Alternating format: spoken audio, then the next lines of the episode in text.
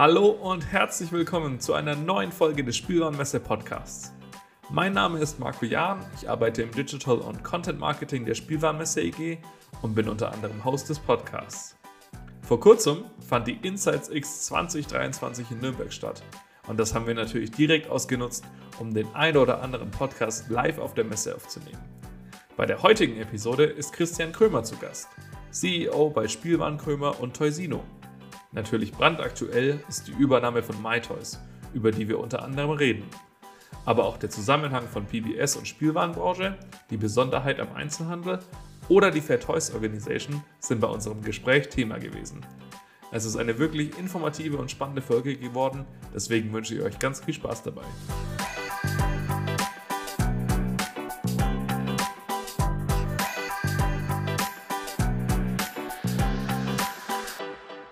Hi Christian, herzlich willkommen zu unserem Spielwarenmesse-Podcast. Schön, dass du dir die Zeit genommen hast. Hi Markus, sehr gerne. Ich freue mich, dass ich dabei sein darf. Ja, wir freuen uns auch mega. Wie geht's dir denn? Mir geht's gut. Wilde Zeiten, die wir hinter uns haben, aber da tut es einmal ganz gut, wenn man dann ein bisschen so über die Messe schlendern darf hier. Das glaube ich. Hattest du schon die Zeit dazu? Tatsächlich nicht wirklich. Das ist irre. Ich bin gekommen und seitdem habe ich nur gequatscht. Ja, aber das gehört auch zur Messe, oder? Na klar. Ich, mag, ich muss ja ganz ehrlich sagen, für mich ist Messe mittlerweile eigentlich eh in erster Linie Netzwerken. Ja. Ich finde es einfach wahnsinnig wichtig. Und gerade bei so einer Messe ist es einfach super, weil man, weil man viele bekannte Gesichter trifft und auch den einen oder anderen neuen einfach kennenlernen kann. Definitiv. Hast du denn nach dem Podcast noch vor, ein bisschen über die Messe zu schlendern? Auf jeden Fall. Ich muss ja gestehen, ich war noch nie auf der Insights X. Aber natürlich will ich das dann nutzen, wenn ich hier bin, dass ich äh, mir dann auch mal einfach ein Bild davon mache, klar. Lohnt sich auf jeden Fall. Jetzt habe ich dich im Intro schon kurz vorgestellt. Und ich denke, viele kennen dich auch, aber für diejenigen, die dich noch nicht kennen, magst du dich kurz vorstellen, wer du bist und was du so machst? Klar, gerne. Also mein Name ist Christian Krömer, bin 40 Jahre alt, verheiratet, vier Kinder, äh, Inhaber von Spielwaren Krömer, gemeinsam mit meinem Papa und mit meinem Bruder. Seit vielen, vielen Jahren mit dabei. Ich glaube, seit 2004 mache ich das mittlerweile. Und jetzt ganz frisch seit dem 1.10. auch Toysino, das heißt äh, Nachfolger der MyToys-Geschäfte. Das mache ich gemeinsam mit meinem Bruder und ansonsten, mal klar, in vielen verschiedenen Gremien, wie man das halt so macht. Ja, jetzt sind wir ja gerade auf der Insights X. Da steht natürlich Papierbüro und Schreibwaren im Vordergrund. Du bist natürlich eher der Experte für Spielwaren. Siehst du trotzdem irgendwie eine Überschneidung der beiden Branchen? Auf jeden Fall, tatsächlich glaube ich, dass das immer wichtiger wird. Ähm, es ist komisch, wir kamen ja so in der Einzelhandelsbranche mal daher, dass irgendwie so jeder alles hatte. Also so dieses Thema Kaufhaus, Warenhaus ja. hat sich dann über die Jahre immer mehr äh, in die Spezialisierung gegeben, bei uns auch. Wir hatten früher auch, wenn ich so an meine Kindheit denke, wo meine Eltern das Spielwarengeschäft hatten, da war noch Mode mit dabei und Kinderwegen und eigentlich hat man alles so ein bisschen, dann spezialisiert man sich drauf. Und dann merkst du aber natürlich, die Buchhandlungen nehmen Spielwaren mit auf, die Schreibwarenläden nehmen Spielzeug mit auf, äh, die Spielwarengeschäfte nehmen Bücher mit auf und dann haben wir auch in den letzten Jahren immer mehr auch äh, Schreibwaren wieder mit aufgenommen. Gerade im Schulbereich ist es einfach eine tolle Symbiose, weil man die Kunden ja sowieso hier hat. Das heißt, du würdest sagen, der Trend geht eigentlich wieder so ein bisschen zurück zu dem, dass man breiter aufgestellt ist? Ich weiß gar nicht, ob das so eine tolle Entwicklung ist, wenn ich ganz ehrlich bin, aber natürlich müssen äh, wir da auch mitgehen. Äh, ich finde es immer, immer schwierig, wenn wir, wenn wir irgendwann dann wieder 100 verschiedene Sortimente haben. Äh, Verliert man auch leicht den Überblick und auch die Zielgruppe wahrscheinlich. Ja, die Expertise natürlich auch ein bisschen. Ja, man sagt immer, wir sind Fachhandel und so, aber, aber ich glaube gerade halt in dem Bereich Spielware und Schulbedarf, dass das wahnsinnig gut äh, zusammenpasst, weil, weil man einfach die Kunden ja sowieso da hat. Die kommen zum Schulanfang, die kaufen bei uns ein, das sind die Kunden, die wir sowieso da haben. Deswegen glaube ich, dass wir eigentlich gar nicht mehr um dieses Sortiment rumkommen. Du bist natürlich jetzt unser Experte für Spielwaren. Würdest du denn behaupten, dass die, oder hast du vielleicht so eine kleine Richtung für die PBS-Branche? Was kann die denn von der Spielwarenbranche lernen? Ich glaube, man kann grundsätzlich aus allen Branchen gegenseitig lernen. Ich finde es auch ganz wichtig, weil man ist oft so in seinem Sumpf. Äh, man, man, ist, man ist so untereinander mit den Händlerkollegen zusammen aus seiner Branche. Und für mich war das immer schon wichtig, auch so über den Tellerrand ein bisschen hinauszuschauen. Und natürlich tickt äh, Schreibware, PBS schon nochmal ein bisschen anders wie, wie Spielware. Äh, und ich glaube, man, man muss sich für, für alle Branchen öffnen und man darf sich dem einfach nicht verschließen. Wir hatten gestern den Vorstandsvorsitzenden von Faber Castell da. Und der hat auch schon gemeint, dass die PBS-Branche eigentlich ganz spannend ist, weil die nicht so, nicht so schnell ist wie andere Branchen. Natürlich entwickeln sich die Trends nicht so schnell, dass man jedes Jahr ganz, ganz viele neue Kategorien hat und neue Trends, sondern das ist natürlich eher so ein bisschen langsamer, du, du entwickelst Trends über Jahre. Aber das sind ja dann auch spannende, spannende Einblicke, gerade für die Spielwarenbranche, die ein bisschen schnelllebiger ist. Also da kann man, denke ich, viel voneinander lernen. Ja, ist ja ganz witzig. Gell? Wir meinen immer, kariertes Heft ist ein kariertes Heft. Und wenn man, und wenn man dann halt doch wieder für die eigenen Kinder dann halt nach Hefte sucht, dann haben die eine neue Lehrerin und auf einmal wollen die wieder was ganz was anderes. Und am Schluss braucht man doch wieder die Auswahl und am Schluss gibt es dann doch wieder neue Sachen, da man denkt, äh, warum, warum denn eigentlich? Aber so ist es ja auch in, in unserer Branche. Du musst natürlich auch immer neue Anreize schaffen, du musst neue Trends setzen äh, und wir müssen uns ja auch weiterentwickeln und so muss es auch diese Branche tun, klar. Jetzt haben wir natürlich den Einzelhandel als großes Thema bei dir. Was würdest du denn sagen, ist das Besondere daran? Na gut, äh, das Besondere am Einzelhandel ist klar, das sind einfach die Begegnungen. Ich glaube, dass wir das gerade in den letzten Jahren ja auch gemerkt haben. Ähm, es hat ja keine traurigere Zeit gegeben wie diese Corona-Zeit, wo wir alle nur noch zu Hause waren und den einzigen, wo wir noch gesehen haben, war irgendwie der Amazon-Bote, ja. Und nicht einmal den haben wir mehr gesehen, weil der hat es auch nur noch irgendwo vor die Haustür geworfen, die Pakete, ja. Und äh, ich glaube, man hat das gerade jetzt auch danach gemerkt, dass es für die Leute schon ein Bedürfnis ist. Wir brauchen nicht alles schönreden. Äh, Einzelhandel hat sicher schon bessere Zeiten erlebt und gerade jetzt die letzten ein, zwei Jahre auch mit Ukraine, Kaufzurückhaltung, Energiepreise und so. Also haben wir schon auch einiges mitgemacht. Aber auf der anderen Seite sage ich, nach Regen kommt da wieder Sonnenschein. Und die Guten werden sich immer durchsetzen. Deswegen bin ich überzeugt davon, dass wir auch im Einzelhandel gut überleben können und dass es auch für den Einzelhandel eine gute Zukunft geben wird. Die wird anders ausschauen wie in der Vergangenheit, aber das war schon immer so. Wir müssen uns verändern, wir müssen uns anpassen und ich bin sicher, die Guten werden es schaffen. Eine Veränderung, die wir gerne direkt ansprechen können, die auch mit Corona dann kam für viele Einzelhändler, ist das Online-Geschäft. Also man musste sich natürlich neu ausrichten. Was habt ihr denn da gemacht?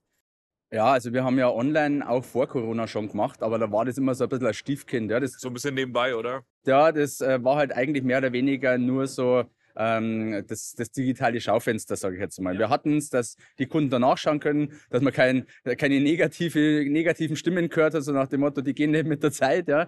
Ähm, aber das war unser ganz großes Glück, weil wir haben während Corona dann von einem Tag auf den anderen umswitchen können und haben online äh, verkaufen können und haben dann natürlich auch das ausgleichen können. Also ja, vielen ging es ja nicht so, dass sie davor schon was hatten, und, sondern mussten sich direkt durch Corona dann umstellen und hatten auch gar nicht die Expertise. Wir hatten die Infrastruktur, wir haben von einem Tag auf den anderen umgezwitscht und haben eigentlich wie ein Startup äh, gearbeitet, haben uns die Leute aus den Geschäften geholt, die sind dann am Boden äh, gesessen bei unserer Zentrale und haben, haben Rechnungen sortiert und so, ja, und Pakete gepackt. Und das war unser großes Glück. Und natürlich äh, werden wir das jetzt immer weiter ausbauen. Also ich glaube, du brauchst mittlerweile einfach alle Kanäle. Du musst da sein, wo der Kunde ist und der ist überall. Also müssen auch wir überall sein. Ist da denn irgendwas noch in, in Zukunft geplant?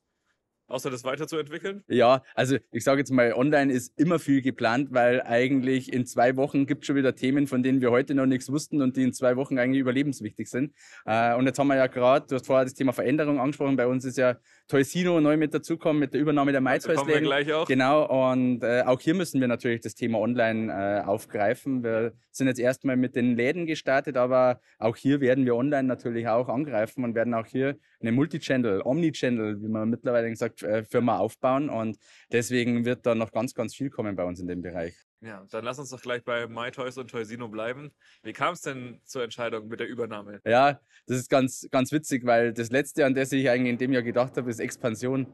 Ja, es ist eigentlich jetzt eher so eine Zeit gewesen, gerade nach Corona, nach äh, den letzten ein, zwei Jahren, wo man vielleicht sich auch mal ein bisschen geschaut hat, welche Standorte machen denn Sinn und äh, kämpfe ich lieber an meinen Standorten, dass ich, dass ich mich weiterentwickle, anstatt dass ich neue dazu nehme. Deswegen hat man das eigentlich gar nicht im Sinn. Und ja, dann kam ein Anruf von einem Händlerkollegen, der gute Beziehungen zu MyToys hatte, der da mal ein Jahr gearbeitet hat und hat gesagt, hey, äh, die wollen die Geschäfte erhalten, darf ich euch da irgendwo so mit ins Spiel bringen? Und haben wir im ersten Moment gedacht, gut, äh, kann nie schaden, schaue ich mir mal ein paar Zahlen von den Mitbewerbern an. Wird am Ende des Tages sowieso nichts, aber äh, ich habe nichts zu verlieren, also gehen wir da mal rein. Und mei, dann beschäftigt man sich ein bisschen damit und am Ende des Tages, sage ich, ist es eine riesen, riesen tolle Möglichkeit für uns und wir sind wahnsinnig froh, dass wir das hinbekommen haben. Ja, das ist ja das Verrückte. Die, die besten Dinge passieren ja meistens unerhofft Klar. und unerwartet. Ja. So wie jetzt auch gerade bei euch. Was können wir denn da jetzt alles erwarten? Also was kommt auf uns zu? Ja, was kommt auf euch zu? Das ist ganz, ganz schwer zu beantworten, weil für uns, äh, man denkt sich bei sowas immer, hey, man unterschreibt irgendwann eine Absichtserklärung und jetzt fangen wir zu arbeiten an. Ja, aber dann muss man einen Kaufvertrag verhandeln. Irgendwann unterschreibt man den Kaufvertrag, man trinkt seinen Champagner und sagt, hey, top, wir haben es geschafft und jetzt greifen wir an. Gell? Und dann wachst du am nächsten Tag auf und merkst, hey, jetzt geht die Arbeit erst richtig los, aber nicht die Arbeit, dass du sagst, wie organisieren wir die Geschäfte, sondern musst du erstmal Mietverträge verhandeln, dann musst du dich mit Betriebsrat auseinandersetzen, mit Mitarbeitern. Du hast so viele. Hat man als Außenstehender gar nicht so auf dem Schirm, aber. Nee, aber du hast so, so, viele, dazu, ne? so viele administrative Themen ja. erstmal, dass du dich um Themen wie zum Beispiel, hey, was haben wir denn für Marketing, ähm, Marketing-Konzept äh, oder äh, wie machen wir das denn jetzt in den Geschäften genau mit Geburtstagskisten oder keine Ahnung, also so diese Feinheiten, die man irgendwo bei sich seit vielen Jahren so peu à peu entwickelt hat, die konnte man nicht äh, in der Zeit entwickeln. Das Wichtigste war, du musst den Übergang schaffen. Du musst, die IT muss stehen, du musst verkaufen können. Das sind erstmal die, die wichtigen Themen. Die Feinheiten, die müssen jetzt nach und nach kommen, ja. Und bei uns ist sicher die ersten Tage noch nicht alles perfekt laufen. Das geht gar nicht. Kann man auch nicht erwarten. Na, man muss also, sich von der Perfektion lösen. Das fällt ja. einem nicht immer leicht, weil man natürlich immer irgendwie perfektionistisch veranlagt ist. Äh, aber wir müssen jetzt nach und nach die Themen schaffen. Und was man von uns erwarten kann, ich bin sicher, wir, wir haben mega tolles Personal übernommen. Wir haben tolle Standorte übernommen. Ich bin überzeugt davon, dass wir diesen Filialen vielleicht noch ein bisschen einen persönlichen Touch geben können. Ja. ja. Dass wir noch mehr das Thema Fachhandel spielen können, dass wir noch das ein oder andere Sortiment mit reinbekommen. Ich sage jetzt mal, das so ein Online, Onliner vielleicht nicht geführt hat. Ja. ja. Äh, also gerade auch mit unserem Partner, mit der FEDES, haben wir natürlich auch jemanden, ähm, der auch äh, Experte in dem Markt ist, der uns bei vielen Themen einfach wunderbar weiterhelfen kann. Und deswegen glaube ich, dass wir dieses Thema Toysino wirklich noch äh, weiterentwickeln können. Also wir, wir, haben das nicht übernommen, um jetzt möglichst schnell uns von Standorten hier wieder zu lösen, sondern ja. wir wollen uns da entwickeln. Natürlich äh, weiß man nie, äh, was so kommt. Das weiß man, das, das, das, haben wir in den letzten Jahren gelernt, dass, dass die Zeit einfach wahnsinnig, äh, wahnsinnig schnelllebig ist. Aber aber ich bin überzeugt, dass wir da echt was Tolles schaffen können. Und gerade jetzt halt für Spielwaren Krömer ist es halt auch eine mega Chance, weil man riesen Synergieeffekte einfach hat. Na klar, davon, ich bin mir sicher, dass das ein ganz tolles Projekt wird und bin gespannt, was in der Zukunft kommt. Ein Thema, das ich gerne auch noch mit dir anschneiden würde, ist das Thema Nachhaltigkeit. Wir hatten vor kurzem den Mike Pflaum, den Vorstand, einer der Vorstände von der Fair Toys Organisation hier. Warum ist denn gerade in der Spielzeugbranche Nachhaltigkeit so wichtig? Ah, ich glaube ganz ehrlich, dass es nicht nur in der Spielzeugbranche wichtig ist. Also wir sind ja auch Mitglied in der FTO. Genau. Äh, als einziger Händler nach wie vor, ja. Also wird mal Zeit für andere Händler, Ja, wird mal Zeit, auf jeden Fall. Also. Ich verstehe das sowieso nicht, äh, weil ich das wirklich eine wunderbare Sache finde. Äh, ganz ehrlich, unsere Welt hat sich verändert. Das merkt man eigentlich jeden Tag. Und wir müssen dem Rechnung tragen. Die Kunden haben sich auch verändert.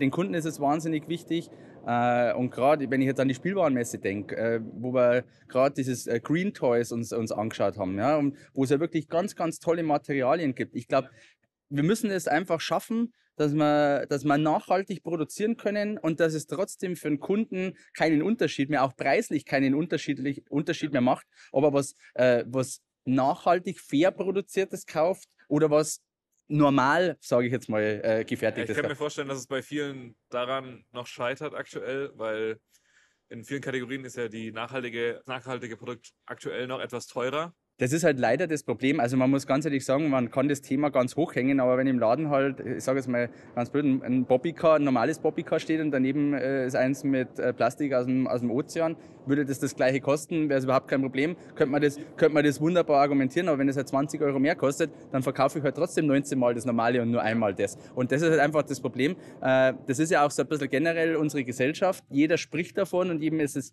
ist es ganz, ganz wichtig, aber am Ende ist er vielleicht doch noch nicht bereit dazu, äh, den Euro mehr zu kaufen. Und vielleicht ist es momentan auch nicht die richtige Zeit. Man sieht das ist auch in anderen Branchen, Lebensmittel, Biomärkte. Ja, jeder, ich, ich kaufe auch gern Bio ein, aber wenn man halt dann halt seine Kosten oder die Kostenexplosion anschaut, äh, die sich ergeben hat, dann fragt man sich halt schon, äh, kann ich mir das überhaupt leisten? Ja? Und, und so ist es halt hier auch. Aber ich mag sogar noch ein bisschen weitergehen. Ich glaube, man muss bei dem ganzen Thema Nachhaltigkeit, darf man auch nicht nur die Produkte sehen, sondern man muss auch das Thema Mensch sehen. Ja? Und wie gehe ich mit meinen Mitarbeitern um? Wie behandle ich meine Mitarbeiter? Wie, ähm, wie verhalte ich mich auch selbst? Ja? Also muss ich innerhalb von Deutschland noch fliegen oder kann ich zu so einer Messe auch mit der Bahn fahren? Ja? Definitiv. Und äh, das sind schon Themen, die, die mir ganz persönlich eben auch wichtig sind. Deswegen war es mir ein großes Anliegen, auch äh, hier damals der FTO so schnell wie möglich damals beizutreten. Ja, können wir auf jeden Fall nur jedem empfehlen, egal ob Händler oder Hersteller, mal sich über die Fair Toys Organisation zu informieren. Wir kommen tatsächlich jetzt schon zu unserer letzten Frage, aber eine sehr spannende Frage, wie ich finde. Die hat sich so ein bisschen bei uns eingepegelt. Als letzte Frage. Nämlich geht es so ein bisschen um die Entwicklung der Spielwarenbranche im Allgemeinen. Wie siehst du denn das in der Zukunft? Ja, ist natürlich schwierig vorherzusagen. Ja, man merkt, äh, es gibt immer weniger Händler. Ähm, auch die Lieferanten, wenn man gerade aktuell natürlich anschaut, ähm, Haber, ja, ganz aktuelles Beispiel, auch Playmobil, ja, wo man einfach sieht, großer Stellenabbau. Äh, man merkt schon, dass eine große Veränderung auch stattfindet.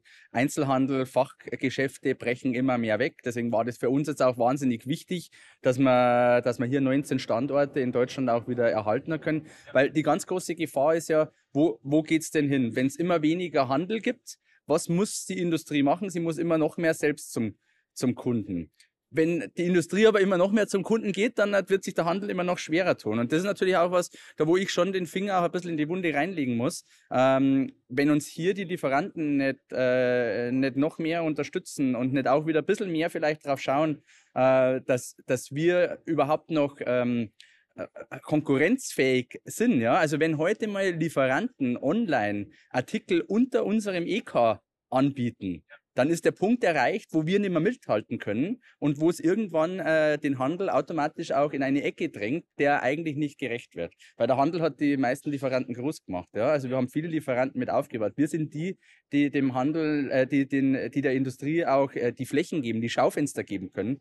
Und deswegen hoffe ich schon, dass wir da auch wieder zu noch mehr Miteinander kommen. Das ist mir gerade in den letzten ein, zwei Jahren ein bisschen verloren gegangen. Ich verstehe das. Wahrscheinlich würde ich auf der anderen Seite des Tisches sitzen, müsste ich mich auch auf, äh, auf D2C-Themen äh, äh, konzentrieren. Natürlich, ja. Also ähm, das ist ganz klar. Ich verstehe das auch, aber wir dürfen auch nicht oder Sie dürfen auch nicht vergessen, wo es hergekommen sind und müssen da wirklich weiterhin schauen, dass wir diese tolle Landschaft, die wir gerade in Deutschland haben, in vielen Ländern haben wir die ja schon immer. Ähm, schauen wir bitte, dass wir das in Deutschland erhalten und dass wir da miteinander arbeiten und das miteinander hinbekommen. Wir haben das auch bei Torsino gesehen. Wir haben offene Türen bei der Industrie eingerannt. Also der Wille ist ja grundsätzlich da, aber es muss halt am Ende des Tages auch danach gehandelt werden. Das sind auch schöne und wichtige Schlussworte. Dem möchte ich gar nichts hinzufügen, außer ein großes Dankeschön an dich, dass du heute dabei warst. Mir persönlich hat sehr viel Spaß gemacht. Ich hoffe, dir auch. Sehr gerne, total. Also war super. Ich wünsche dir auf jeden Fall noch viel Spaß auf der Insights X und viel Spaß beim Entdecken und natürlich auch alles Gute.